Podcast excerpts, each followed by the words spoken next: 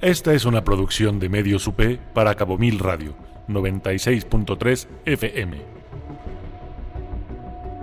Agárrense bien porque hoy vamos a visitar a los más grandes genios de la historia de la humanidad. Eso sí, con cierto cuidado porque su fama de excéntricos, amargados, intensos y un poquitín locos está bien ganada.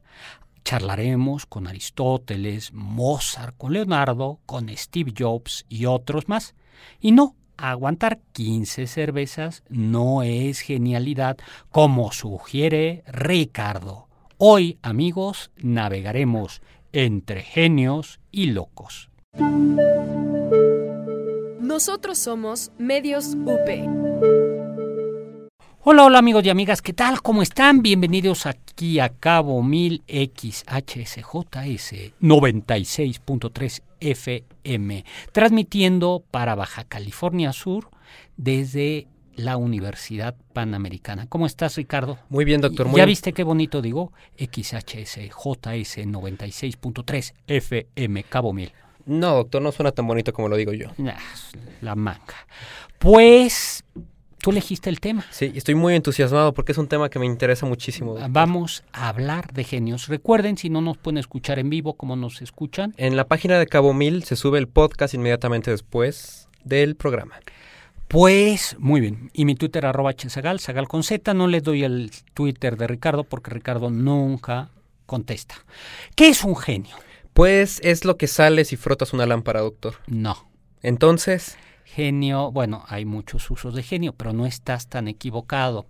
Eh, genio alude a una aptitud, a una habilidad eh, en parte natural, como son ciertas personas que tienen una inteligencia privilegiada por naturaleza, eh, pero no solo por naturaleza, pero hay un componente natural. Es, hay gente que es talachera y hay gente que es genial. Aunque al final yo creo que el mundo no es de los genios, sino los de los que hacen la tarea. Sí, el fundador de nuestra alma mater decía que tiene más eh, mérito la talacha que el propio genio, ¿no, doctor? Claro, en, por eso el genio eh, alude, como tú dijiste, a algo sobrenatural, daimon en griego. ¿no? O sea, ¿se consideraba que era una especie de don? El, el daimon es un, el daimon que era un demonio, es un genio, es como un espíritu que hablaba y que inspiraba, como el daimon de Sócrates. Y por eso se dice, alguien tiene genio, quiere decir que alguien tiene como ese daimon, eso sobrenatural, que le, que le permite tocar, hablar, como decían, por ejemplo, que Paganini era un genio, porque su manera de de tocar, eh, incluso hay piezas que, que no se puede, casi nadie puede tocar, porque hace falta una habilidad extraordinaria. Pero eso avala mi tesis, doctor. ¿Cuál? Tomarse 15 cervezas en 10 minutos sí es genio. Es una habilidad dada por el mismísimo Dionisio. No, es una habilidad adquirida. Adquirida, pero requiere de, de, cierta talante, de cierta naturaleza. Sí, pero ya te pasaremos, la, luego veremos cómo está tu hígado. Genial. Vamos a, a ver, comencemos. Oiga, pero tengo una duda. A ver. ¿También por eso se dice que alguien tiene mal genio? Porque no se refiere al carácter, sino a, a esa aura o ese espectro que lo claro, acompaña. porque no es solo la inteligencia, es como el aura. Y en efecto, alguien tiene mal genio, es como yo, por ejemplo, tengo genio pero mal genio. Siempre tengo un daimon que me está haciendo enojar. Yo creo que como tres, doctor, al mismo tiempo. Síguele y también Por eso le voy a decir, el doctor tiene males genios. te voy a aventar del barco. Nombra cinco grandes genios. Dime por qué yo nombro cinco. Pero no me va a tachar, no me los Sí. va a censurar. A ver. Yo creo que eh, David Bowie. Nah. Sí, doctor. También en la música Sí, hay grandes genios. Todo el mundo decía, sí, David Bowie está adelantado a su tiempo. No, no solo por eso, sino ya hablaremos sobre las Bueno. características de los genios. Pero yo digo David Bowie, Freddie Mercury, ¿Ya viste Manuel. Bohemia? Ya, vamos a hablar sobre ella, doctor. Todo está fríamente Yo calculado. no la he visto, pero quiero ir a verla. Fíjate que me gusta mucho la música de Queen. ¿En serio? Galileo Galilei. Sí, era de mi época. Señoras y señores, es la primera vez que el doctor Sagal admite una, influ- una cosa pop, de la cultura pop. es un día Eso especial. Eso es clásico. Tú no habías nacido cuando él. No, de hecho, se murió antes de que yo naciera. Porque Bien. él falleció en el 91. Luego, Immanuel Kant, mi, mi filósofo, Platón, sí, y a ver uno, Napoleón. y Napoleón. Yo pienso que genios son Aristóteles, por supuesto, creo que es un, es un, es un genio. Me parece, me parece que es genio. A ver, pero no me dijiste por qué. A ver, David Bowie, porque yo creo que la música es uno de los terrenos más complicados para, para mostrar la genialidad, doctor, porque tiene que ver con cosas sensibles. Tiene que ver con manipular la armonía de ciertas maneras para que guste. Luego, Napoleón, pues porque, pues obvias razones, ¿no? Casi conquista Europa. ¿Quién más dije? Kant, porque como dice su propia biografía... Que... Logró escribir uno de los libros más aburridos del mundo. Eso es difícil. También decía Thomas de Quincy en la biografía que escribió de Kant que ninguna persona culta puede no interesar, no puede inter, no interesarse en la vida de Immanuel Kant. ¿Quién más dije? Freddie Mercury también. ¿No le parece? No, es una figura. Pero es que lo padre de sus canciones es que parecen obvias y yo creo que eso es un signo del genio. No. ¿No, no le parecen sonidos muy simples? Y que... Pero ya hablaremos de eso. Okay. Yo creo, digo, yo, yo no creo que eso sea sí, símbolo de genio. O sea, la, la, genialidad es la perfección, pero no necesariamente lo simple. Eh, a ver, yo Aristóteles. Pero la ética de Aristóteles es muy simple, por ejemplo. Lo no, que conviene. No, tiene una sofisticación extraordinaria y además es genial por, la, por lo que escribió y lo que sabía. Newton revoluciona eh, ve las cosas de una manera distinta, cambia el mundo, sabe argumentar. Mozart, sin duda. Eh, aunque, en efecto, para, eh, bueno, Mozart, luego Johann Sebastian Bach y yo diría quizá Shakespeare o Cervantes. Si no es que Shakespeare o Cervantes serían, creo que, grandes, grandes, grandes genios. Grandes genios, ¿no? Claro, cada quien habla de los de los genios de, de su mente. Yo ¿no? tenía casi seguro que iba a mencionar a Sherlock Holmes. Se me hace. Pero es un. Como... No, pero es un personaje ficticio. Bueno, pero haberlo escrito tiene su. De Conan Doyle, ¿no? Tiene su. Su no. componente valioso, ¿no? Sí, pero es un personaje ficticio y no me parece genial. Pero, me o sea, pare... cualquiera podría escribir Sherlock Holmes. A ver, estás diciendo Sir Conan Doyle. Ajá. Eh, no, pero no es imposible. O sea, a ver, yo creo que la obra genial es algo que cuando dices, eso yo no lo podría hacer. Por eso. Y Sherlock Holmes sí está difícil, ¿no? Sí, pero está en el rango de lo no imposible. O sea, ¿qué cosa usted dice, eso nunca lo hubiera podido hacer? Cien años de soledad. De Gabriel eh, García Márquez. Sí. Cien o, por ejemplo, cuando escucho una cantata, cuando escucho a Bach, dices, no, La Pasión según San Mateo, por ejemplo, de Bach. A ver, tú tienes una descripción del genio, pero muy empresarial, posmoderna. ¿no? ¿Por qué? A ver, dime. Pues a mí me parece que el genio es aquel que puede mostrar la realidad de una manera distinta. ¿Esa es tu descripción? Sí, y es la que le aplico a Mercury, a Bowie, a Kant. Él dice, a ver, nadie se ha dado cuenta que esto está en la realidad y yo se los muestro. Bien, o sea, el genio es intuitivo, pero no solo es intuitivo. Yo, bueno, es que hay mucha gente que dice que el genio es aquel que no puede expresar lo que piensa. No. Y en ese sentido es pura intuición. No, yo creo que entonces Kant es el típico ejemplo de alguien que no es genio. Mozart es el típico ejemplo de alguien que no es genio. Bach es el típico ejemplo. Son gente que hicieron la tarea. Pero, Mozart, por ejemplo. Pero en la música es un poco tramposo, ¿no? No. Porque se expresa con sonido. Sí. Pero decir con palabras también, leer a Kant no es nada sencillo. Y hace malabares muchas veces. No, pero lo dice. Sí, pero, o sea, Bueno, implica que el lector A ver, también... vamos a hacer descripciones de genio. Entonces tú dices que el genio es intuitivo, ¿de acuerdo? El Sí, genio ¿usted tiene qué dice, doctor? Sí, el, el genio tiene un elemento de intuición, no por intuición, de ver algo nuevo y de ser creativo. Ajá. Yo creo que ese es eh, de ver de ver algo distinto. El, el genio es un inventor. en- Inventio quiere decir descubrir. Y eso implica que el genio es muy, muy, muy sensible, porque se suele creer que la gente sensible no es inteligente, pero todo lo contrario. No lo creo. Aristóteles es el típico ejemplo de alguien que no era sensible. Pero para poder... as- eh, Napoleón es el típico no ejemplo creo, de alguien doctor, que- porque... Aristóteles no, eh, perdón, Napoleón no era sensible. Pero, por ejemplo, Aristóteles hace un catálogo de virtudes. Sí, para pero- poder haber, No. darse cuenta de eso en la realidad, uno tiene que ser sensible. No, a ver, ¿qué entiendes por sensible? Una persona que tiene la capacidad de ver matices en el mundo. De acuerdo. Y ver, dije ver. De acuerdo. Pero, pero no, sí, yo entendí sensible como alguien sentimental. No, es que justamente es Mm, de lo que quiero Muy decir. bien. De acuerdo, de acuerdo, de acuerdo. Ok, ¿y qué más, doctor? ¿Usted qué más dice? Em, bueno, ya dije a mis cinco, a mis... No, pero de características. Dice que es creativo. No, yo creo que es eh, creativo, intuitivo. Creativo, eh, yo creo que ese es eh, creativo, intuitivo y sí hay una capacidad de argumentar descomunal y de construir. Genera grandes obras, escribe, o sea, eso que ve lo plasma, ¿no? Y eso es y eso que se plasma termina trascendiendo, termina permaneciendo. Por eso yo creo que entre otras cosas es muy difícil que de- decir si Freddie Mercury o David Bowie son geniales. Yo creo que hace falta 100 años para saber si son geniales. Pero bueno, ok. Pero también con la cantidad de música que la tecnología nos permite generar en nuestros tiempos y que esa música siga siendo considerada ya clásica, ya empieza a tener ahí un, la prueba, un del, tufo de la genio. prueba del tiempo es indiscutible.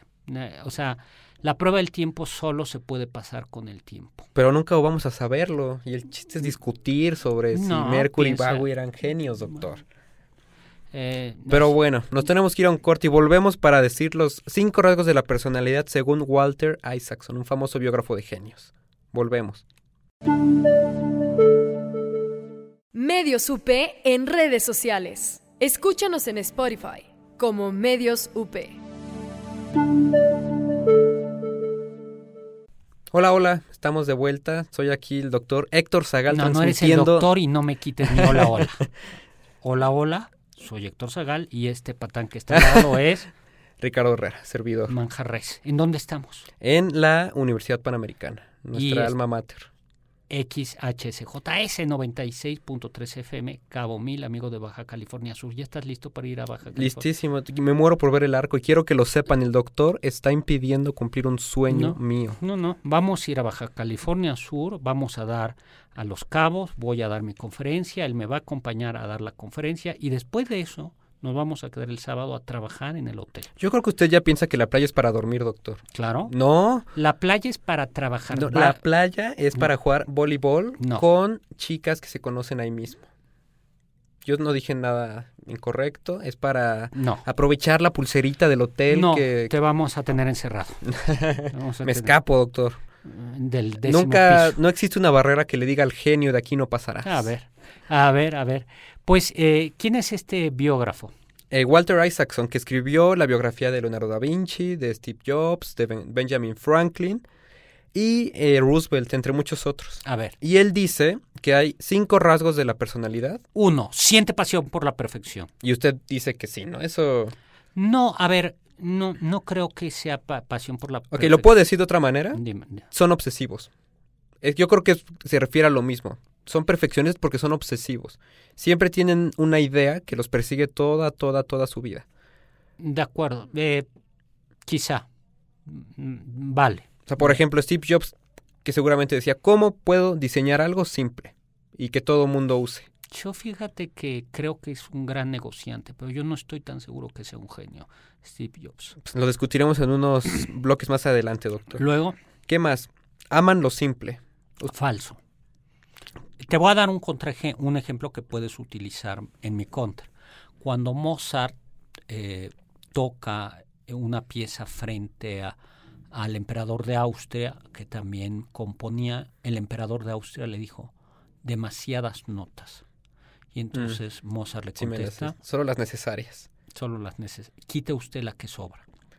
Pero pues es que eso es No, simpleza, ¿no, creo? No, no, a ver, eh, yo creo que la, simple, la simplicidad es pocos elementos y elementos perfecta, eh, pocos elementos. El, es la sencillez. Le Y- puedo poner otro contraejemplo. ¿Cómo has, ¿Qué maniobra militar hace Alejandro Magno para conquistar casi todo el mundo conocido? Utiliza La falange. La falange. Y es una cosa muy boba, ¿no? Es casi, casi una tortuga, como pensar no, una tortuga. No es tan simple. en, No, en esencia sí, ¿no? Pensar un escudo enorme. no es tan simple. Y pienso en los grandes artistas, o sea, de simple no tiene nada lo que pinta Miguel Ángel, ¿no? O sea, la simplicidad, yo creo que te está yendo con la idea del, de las maquinitas estas de la manzanita. No, a veces la, lo bello es complejo, la naturaleza es compleja. Alguien decía por ahí, la naturaleza agrada a lo simple, no es cierto. La natura, pe- pensemos en el ser humano, pensemos en el, el mundo natural, hace las cosas de una manera muy complicada. Es que también, si el... O sea, lo complejo No, se puede entender como es- cosas separadas. No, lo, no, lo complejo es lo que tiene partes, ¿no? Una cosa es la, la, una cosa es la organicidad, ¿no? O Que esté bien Es que estructurado. pienso, por ejemplo, en la... ¿Cómo se llama esto que es? eh, la capilla sixtina. Es una cosa complejísima, sí, pero en el, se- en el instante en que se ve, impacta. Y yo creo que eso es porque No, sí guarda cierta Yo creo simplicidad. que no. Yo creo que el techo de la capilla Sixtina lo tienes que ver partes por partes. Pero de todas maneras, aunque se ve en conjunto, impacta. Y yo creo que eso es parte del genio. O sea, de golpe puede... Creo que pensamos que la simplicidad es un valor y la simplicidad es un valor en la empresa para, eh, para algunas cosas, pero en el arte, en la literatura, en la música no siempre. ¿Tiene en la- algún un ejemplo donde la complejidad sea la el- genio del... sea muestra Bueno, del estoy genio? pensando en Miguel Ángel. Estoy pensando Ajá. en Miguel Ángel. Miguel Ángel, la acumulación de elementos. Estoy pensando, por ejemplo, en nuestro amigo Cervantes. El Quijote es todo, todo. Pero no cree que hay ciertas líneas generales detrás de las obras. Sí, bueno. y esa sería la pero hay-. Sí, bueno, eh, de- pero detrás de todo. A ver, dime. Ok. Eh, este es interesante, que menciona Isaacson. Repito, fue biógrafo de Da Vinci, Steve Jobs, Benjamin Franklin y Roosevelt. Y dice, creen en quienes los rodean. No Son cierto. personas muy selectivas. No es cierto. Los estoy pensando justo en personajes como Miguel Ángel, como Leonardo. Leonardo tenía, tenía buenos amigos. De hecho, era muy popular en... Sí, pero no creía en ellos. Es decir, creía en ellos como amigos, pero no como colaboradores. O sea, Ah, pero bueno, eh, o sea, y, y- y son individualistas. En esos sí son lo- egoístas. los genios son, pero no solo eso, los grandes genios son individualistas. Porque son, son muy individualistas. Pero bueno, tú dices, a ver, dime lo de Jobs. Eh, ¿De qué? Ah, es que Isaacson justamente decía que Jobs era un ejemplo de esto porque llevaba a los empleados al límite y por eso podían innovar tanto. En los años dorados de Apple, que ya no, ya no es tanto así, pero que él sí era famoso porque decía, si no me lo puedes mostrar en tres clics, ni me lo enseñes. Bien, ¿y eso qué? Pues, bueno, no sé, ok, aquí admito que yo creo que hay de los dos. El genio que sí transforma su entorno en una maravilla y el genio atormentado y amargado. Bien. Luego, Como eh, Kant. No, de hecho, yo encontré una carta donde decían que Kant era criticado por los demás profesores por ser tan fiestero. Cuatro. Este me gustó mucho. Y este yo creo que sí es signo de genio. Y es desafían a otros genios. Completamente de acuerdo. Así como Einstein desafió a Newton. Sí, en eso estoy de acuerdo. Un genio se da cuenta que, hay- que puede derrumbar otras genialidades. Y este está padrísimo. No es como lo que Platón llamaría una gigantomaquia. Una, una gigantomaquia. Lucha de De gigantes. gigantes. Y cinco, ¿Cuál es, doctor? Aprecien la diversidad. Aquí también es problemático, ¿no? porque según esto, eh, según Isaacson, Benjamin Franklin eh, era tolerante. Y, de- y él decía que un eh, Isaac, Isaacson decía que la tolerancia era un signo de genialidad. No creo. No, por- porque pensemos en grandes dictadores que en cierto sentido tenían genio político para poder lograr, eh, haya sido bueno o malo. No, pero pensemos, por ejemplo, pensemos en Newton, no era tolerante, pensemos en Leonardo, no era tolerante, pensemos en Miguel Ángel, no eran tolerantes. Eh, no- hay eh, justo no son Bueno, aquí dice que el tolerante era Franklin, pero más bien saben que en la diversidad hay elementos que pueden añadir eh, plusvalía a sus, a sus proyectos. de acuerdo. Eh, sin embargo, muchos genios, eh, a ver, no, eh, a ver, aquí yo creo que lo importante es que ha habido mucha persona con espíritus so- sobredotados, hoy diríamos, ¿cómo se dice? Con un ¿Superdotados? sí, un IQ alto, pero hay una película, pero no por eso son geniales. ¿Tú has visto Scorpion? No. ¿No ves Netflix? ¿Está ahorita? Sí. ¿No es de genios? Sí, y son genios fracasados porque no saben ganar dinero, tienen... mu- Y yo creo que eso es, en hasta cierto punto, eh, la genialidad auténtica, la, la genialidad auténtica te aísla. Porque como no eres tonto, te das cuenta que los demás sí son tontos. Pero ahí hay un tema que es interesante y es la relación entre locura y genio. Y yo creo que esto que usted menciona, que el genio me aísla, eso ya es signo de una No. patología. Yo creo que el genio se da cuenta que es sobredotado y entonces se aburre. Es decir, a ver, un señor que tiene una genialidad, que es brillante, inteligente, y que como es brillante, inteligente, se da cuenta que es brillante, inteligente y que los demás no están a su altura, tiende a aislarse. No lo sé, yo creo que depende también de... pues, ahorita que nos tenemos que ir un corte, pero... Hay excepciones, pero, eh, y curiosamente son excepciones que tienen que ver con la creación musical. Pero estoy, es- estoy, o sea, si hay un toque de excentricidad. Hay ciertamente personajes interesantes como Mozart, ¿no? Por ejemplo, Mozart eh, cuando inaugura, cuando el estreno de, mm, no me acuerdo si de Don Giovanni, Ujú. La obertura de Don Giovanni o de mm, La boda de Fígaro. Las bodas de Fígaro son de Mozart. Sí. Eh, termina la obertura crudo, poco antes del estreno. Eh, pero eh, es, un, es un personaje al que le falta, eh, a pesar de que sí era fiestero, no era de trato tan fácil. Nos tenemos que ir a un corte, pero igual y tengo un contraejemplo contra lo que dice. Bien, Volvemos. vamos. Medios UP. Hola, hola. Estamos aquí. No, en- el que dice hola, hola soy yo. Hola, hola, estamos aquí de regreso en Cabo Mil, aquí, XHCJS 96.3 FM, amigo de Baja California Sur, transmitiendo desde los estudios de Radio Universidad Panamericana, mi alma mater, la- el lugar donde doy clases, y el alma mater de Ricardo. ¿Ya te vas a recibir? Ya, a final ¿Cuándo? de este mes. 30 de noviembre. O 30 de noviembre y va a haber fiesta. Sí.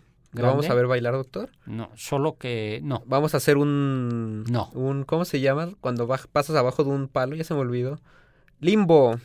Así se llama. Así. Vamos a hacer una fila No. para que usted baje Claro que debajo del palo, doctor. Claro que no. A ver, entonces, yo creo que la, genialidad tiende, eh, lo- en la medida en que es excelencia, tiende a destacarse. Es que hay un señor vivo ahorita, es un psicólogo de Harvard que se llama Howard Gardner, tiene una teoría muy interesante que es sobre inteligencias múltiples. Y dice que hay distintos tipos. Está la inteligencia espacial, que destaca en arquitectos, por ejemplo. La inteligencia musical, que destaca en músicos. La inteligencia ambiental, que es interesante. Eh, Aristóteles yo creo que tenía un poquito de esta. Destaca en biólogos, en zoolo- zoólogos, etcétera. Está la inteligencia lingüística, que es la que tienen los escritores. La inteligencia intrapersonal, que es la del sacerdote, la del teólogo, la del filósofo, el psicólogo. La interpersonal, que es la del político. Por eso no te explicas cómo hay gente que es tan carismática. Es porque tiene este tipo de inteligencia. La lógico-matemática, que es la que se solía medir. Y, y creo que usted tiene un poquito de todavía ese prejuicio del genio como lógico-matemático. no, no, doctor. no, no, al contrario, estoy pensando, eh, pienso en Mozart como un genio. Mozart es un genio, había una, una partitura, me acuerdo, algo que se tocaba en el Vaticano en- y que em, no se, a nadie se le permitía conocerla. Ah, sí, sí, me conocer la, la La partitura. partitura. Era una partitura secreta de lo bella que era. Llega Mozart niño, la escucha, y sa eh, la escucha, sale de ahí, la escuchan, en- y sale de ahí y la toca de puro oído. ¿No? Eso, eso es genialidad. Le dijeron, pero ¿cómo? La memorizó y de puro, y co- con, un oído total, un oído perfecto, lo pudo lo pudo hacer. Eso es, eso es genialidad. Pero es que hace rato usted dijo que el, el verdadero genio necesariamente se tiene que terminar aislando. No, no dije, a ver, necesariamente nada. Lo que digo es, el, ver, el genio tiende a, y esa es una gran diferencia. Es que también últimamente ya se sabe que el genio y la locura están muy, muy, muy relacionados. No todo genio está loco y no todo loco está genio. Es genio. Pero una- un genio muy alto sí ya tiene ciertas características. No, pero además hay algo, es el, el genio, en la medida en que destaca y que se sabe que destaca, tienen menos en común con los demás. Ese es un principio.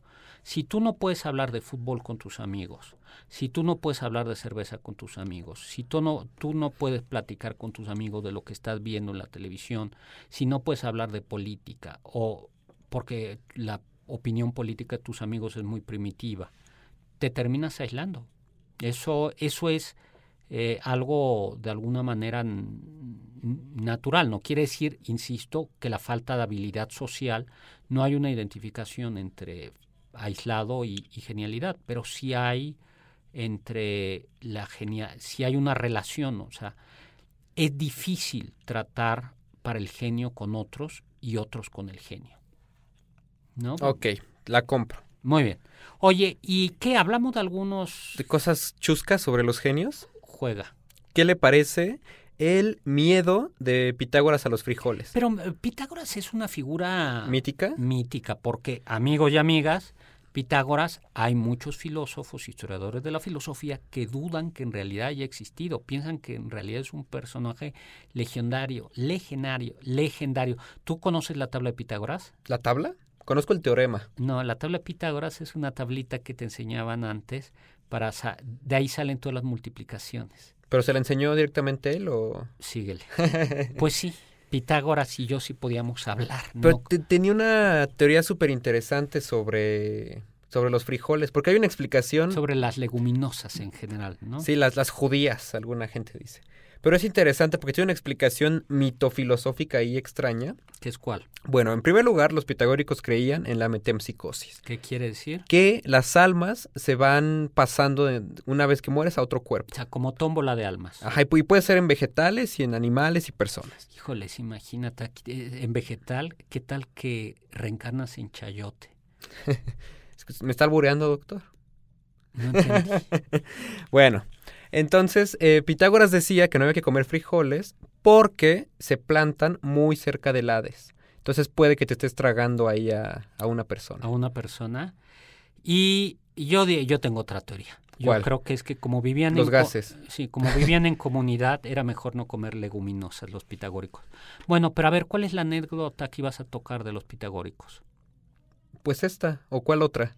No, hay una que según esto iba huyendo eh, Pitágoras Ajá. de la muerte de Pitágoras, sus ataca lo iban persiguiendo unos bandidos o lo que fuera, y se encontró un sembradío de frijoles o de leguminosas. Y que dijo, no.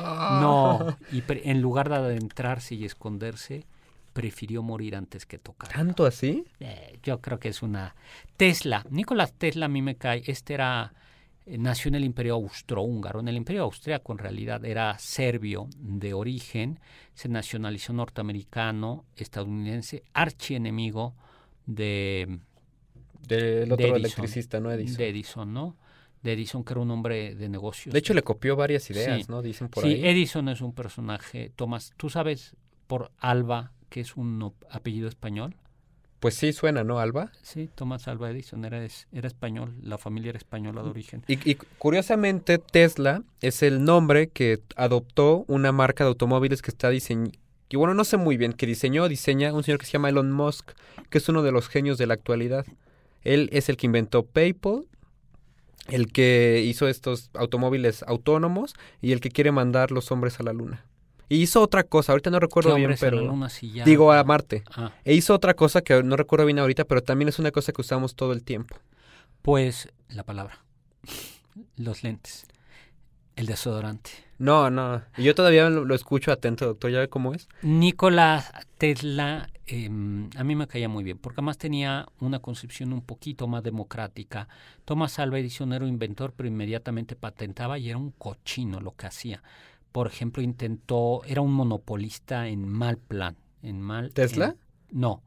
eh, Edison. Edison. Y Tesla no lo era, no lo era así, pero él tenía un trastorno obsesivo compulsivo. Por eso le cae bien, doctor. Yo también sé que usted no puede tocar algo que esté sucio. Pues no, pero a él se le pasaba la mano. A él limpiaba, eh, no podía tocar nada sucio o que tuviese forma redonda. Eso está extraño, ¿no? Y también eh, está obsesionado con el número 3 y le daba vueltas a los edificios antes de meterse. Y limpiaba sus utensilios utilizando 12, 18. diez- 18 servilletas, ¿no? Eso, no, yo todavía no. Yo, por ejemplo, yo lo que yo sí hago es cuando me lavo las manos, tú no te has dado cuenta, pero cuando me lavo las manos y no es eléctrica, sí utilizo una servilleta para mover la... Ah, sí, porque Pues sí, guácala. también nunca hay que usar los, los que echan aire en los baños. ¿Por qué? Pues, ¿De dónde sale el aire, doctor? Es aire con... Contaminado, guácala. Sí. Y hay que... Y las perillas de la... No es como este, ¿cómo es? Jack Nicholson en la película de, no me acuerdo cómo se llama, porque es un obsesivo compulsivo que tiene que cerrar 10 veces su casa y... No, tanto no llego. Robert Oppenheimer, que fue fundamental en la fabricación de la bomba atómica. Eh, genio de la física, no solo era un físico sabio, sino que tenía muchos conocimientos. Hablaba con fluidez ocho idiomas. Ah, yo, yo quiero ser así. A ver, ¿cuántos hablas tú? Yo ahorita me... Con fluidez. Ay, con fluidez español, inglés y ahí voy con el alemán. Nah. Pero puedo masticar francés, italiano y portugués. Y sé griego antiguo y latín, doctor, como usted. Pero muy poquito. Pero en fin, y era, hay una anécdota muy divertida que a su asistente le pidió preparar una clase, una clase y le dio un libro. Toma, esto es lo que tienes que saber. Como usted, ¿no? Sí. Poquito. Toma todo el corpus aristotélico. Pues sí. Aristotelicum. Ah, en latín, obvio. Luego, ¿cuál otro, doctor? No. ¿Qué tal? ¿Y en qué? ¿Pero qué fue? El libro estaba en holandés. Ah, eso no, no me la sabía. Sí, el libro estaba Ah. en, el libro estaba en holandés y entonces el asistente dijo, oiga, pero ¿qué hago con esto? Pues léelo.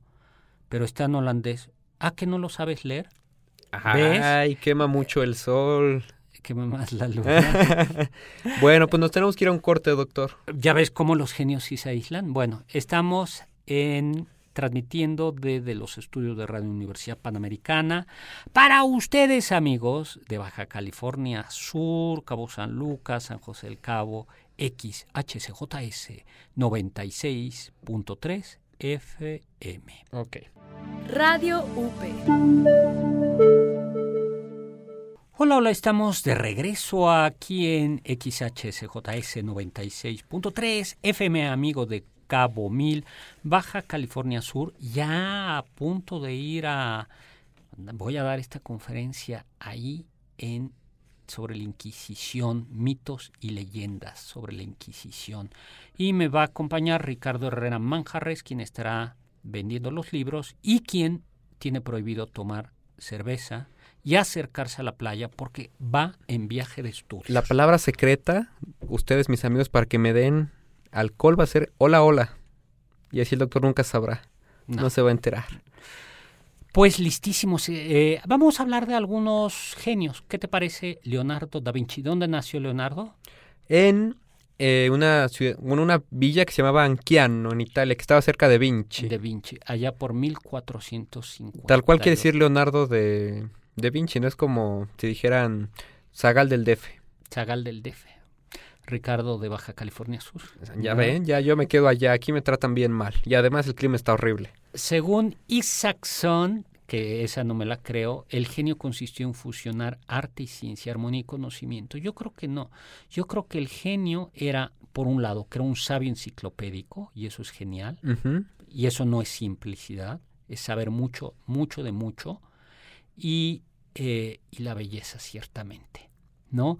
De niño eh, ya sabía dibujar perfectamente, ¿no? Pero bueno, hasta sus como muestras y los dibujos que hacía de anatomía eran bellos, ¿no? O sea, yo creo que va por ahí que este señor no podía hacer nada que no fuera hermoso. Aprendió a leer y escribir a los cinco años y era obstinado e inteligente. ¿Tú a qué edad aprendiste? A los cuatro, doctor. ¿No? Eh, luego, no, a los cuatro, ¿qué vas a estudiar? Los Que también dicen que Leibniz, un filósofo, eh, aprendió latín a los ocho años porque leyó un diccionario. Ahí está. Qué increíble, ¿no? Es- ese tipo es- de inteligencia me encantaría Claro, tener. ¿no? Eh, luego, ¿qué más? Era, por ejemplo, diseñaba armas fijándose en los cuerpos. Como el tanque, dicen que se le ocurrió por las tortugas. ¿no? Y eh, llegó a ser eh, inmediatamente discípulo de Verrocchio, Verrocchio, ¿no? Eh, que lo recibió a los 14 años, que tampoco eran, era tan niño, ¿no? Era, ah, ¿sabes qué? Era gran amante de los animales, pero los eh, diseccionaba, no los mataba, pero lo, estudiaba las aves y gracias al bue- a eso intentó diseñar helicópteros, plat- eh, em, planeadores. Hay ¿sabe cuál era su animal favorito? el águila. No, el hombre macho. ¿O no? ¿Por qué lo encarcelaron, doctor? No, pero esa es una leyenda, que era homosexual no está no está clas- no está claro. Bueno, dicen, dicen que se vestía con colores.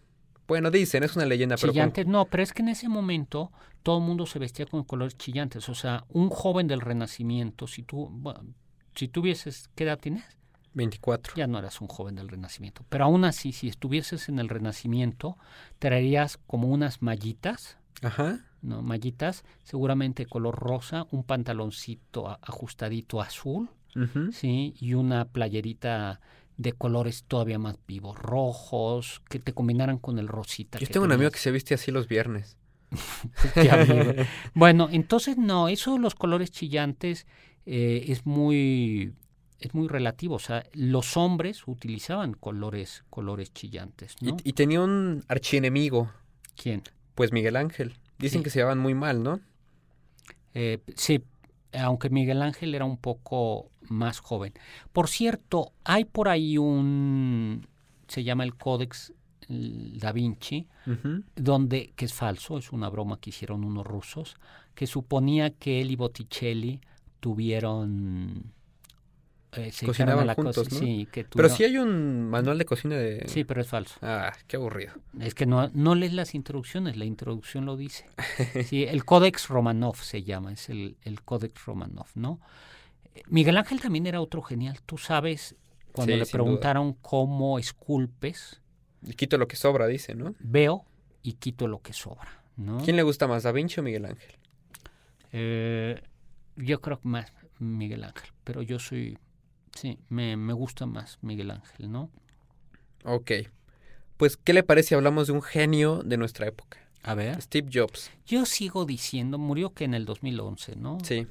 Yo sigo diciendo que fue un gran hombre de negocios, sin duda, y que supo, sí, es brillante, Pero ¿no? sí revolucionó todo lo que tocó, doctor. Sí, pero eso, O sea, no- gracias a él, todos los celulares son táctiles. pero eso es, a ver, es perfeccionas, no, o sea, no parte de cero. A ver, te voy a decir, por ejemplo, qué me parece genial. El, el que inventó la escritura silábica, la escritura alfabética, eso es genial. Pero bueno, es que también se va un poco al extremo, ¿no, doctor? Gente de- verdaderamente... No, no, no, no. El que, a ver, hay pueblos, o sea, todos los chinos, a los mexicas, a los japoneses, a los, eh, a los hebreos, no, no se les ocurrió una escritura alfabética con vocales y consonantes. Eso es genial. Una, eh, y cumple lo tuyo. Una vez que lo dices, sí. Claro, una vez que tienes una escritura alfabética, ya agregarle algo más, mayúsculas, minúsculas, está bien, pero es perfeccionar. Eh, ¿Qué hace? O sea, en la genialidad hay una cierta ruptura. Pero a ver, Pues sigue- hay una ruptura, ¿no? Porque este señor inventa la computadora portátil.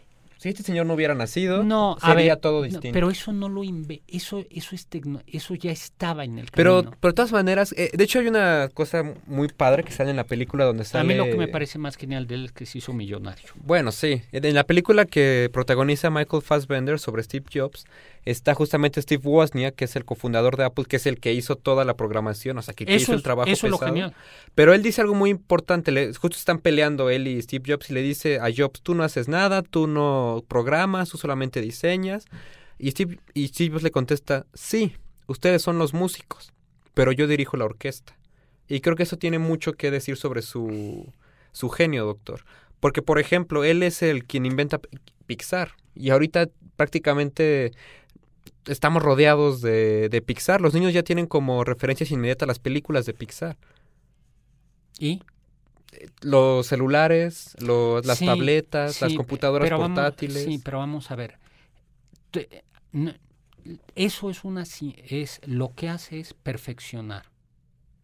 Pero de todas maneras, eh, hay un carácter muy fuerte de innovación, ¿no? Cuando presentó la famosísima MacBook, la sacó de un sobre. No, Eso era Pe- impensable. No, no, ya se iba por ese camino. No, pero iba a tardar 15 años. O... Sí, pero ya iba ese camino. O sea, ya eh, todo mundo esperaba. O sea, desde los años 70, 50, todo se estaba haciendo chico. Eso todo el mundo lo sabía. Por ejemplo, yo creo que el bulbo es. eh, o quizá los circuitos. Eso es, eso es revolucionario. El que inventa los circuitos, ¿sí? el que Pero no es exigir mucho, o sea, ahorita... Claro, por eso no todo mundo es genio. O sea, Hay- este- esta es una pregunta irrespondible, pero ahorita qué cosa podría, quien invente tal cosa va a ser un genio, ¿qué se le ocurre? Porque ahorita ya tenemos muchas cosas, ¿no? Por eso el tipo de genio ahorita tiene que ver con innovar, al- con- alguien que curara la calvicie con un shampoo. pero hay porque tiene ahí una No. inversión in- No, no, a ver, hay eh, alguien que, eh, por ejemplo, eh, yo creo que eso es, o sea, hay cosas que siguen, que, por ejemplo, la cura del cáncer y ya se espera, o sea, ya tienes el camino, es talacha. Ojo, el mundo de los talacheros. Pero es que también es una diferencia muy marcada, ¿no? No, es que es como una vez ya lo conté, le preguntan a un profesor, un profesor inglés le pregunta a alguien, un español, ¿cómo consiguen estos eh, jardines tan verdes? Dice, es muy fácil, cortas y rigas, cortas y rigas, y así durante los últimos 500 años. Es decir, hay, hay trabajo de talacha, de hacer, hacer, hacer, hacer. Hay personajes impresionantes como Beethoven o como Mozart. Mozart, acabamos de contar que sí se iba de parranda y pero Mozart estudió de niño el papá, un, un hijo de Bach le dice al papá de Mozart, a Leopold Mozart, ya no pongas a estudiar tanto a esta criatura porque se la pasa tocando y ensayando y ensayando. Era genial y ensayaba y ensayaba y ensayaba. Ensayaba. Eso es, eso es eh, genial y brillo. Hay personajes que son brillantes, pero no son. Pero eh, redirigen. pero no, pues sí, a ver, pero puede- no es lo mismo revolucionario que genial. O sea, el, el- el genial es un, o sea, yo creo que hay que reservar gen- la genialidad para, el- para muy pocos casos, ¿no? Por ejemplo, o sea, yo creo que los matemáticos, algunos matemáticos que ven una solución que transforma, el que inventa el álgebra, el que inventó los números arábigos, ¿no? Oye, ya se nos Acabó el programa. acabó el tiempo. Bueno, pues nada, nos tenemos que ir a un corte. Radio UP. Bueno, queridísimo Ricardo Herrera Manjarres, muchísimas gracias por acompañarnos, amigos de XHCJS 96.3 FM Cabo 1000, Baja California Sur. Hemos transmitido desde Radio Universidad Panamericana para ustedes este programa sobre genios. Y ¿Con ya, qué nos despedimos? yo me despido con algo que sí tiene razón, que es Kant, aquello que decía sapere aude. Atrévete a saber. Y yo me quedo con otra frase de Kant sobre el genio justamente. A Es ver, que ¿cuál? el genio es el que pone las reglas. Bueno, Trump es un genio. Sí, sí. Pero ese es tema de otro programa. Muy Nos bien. vemos. Producción general. Aldo González Alcilo.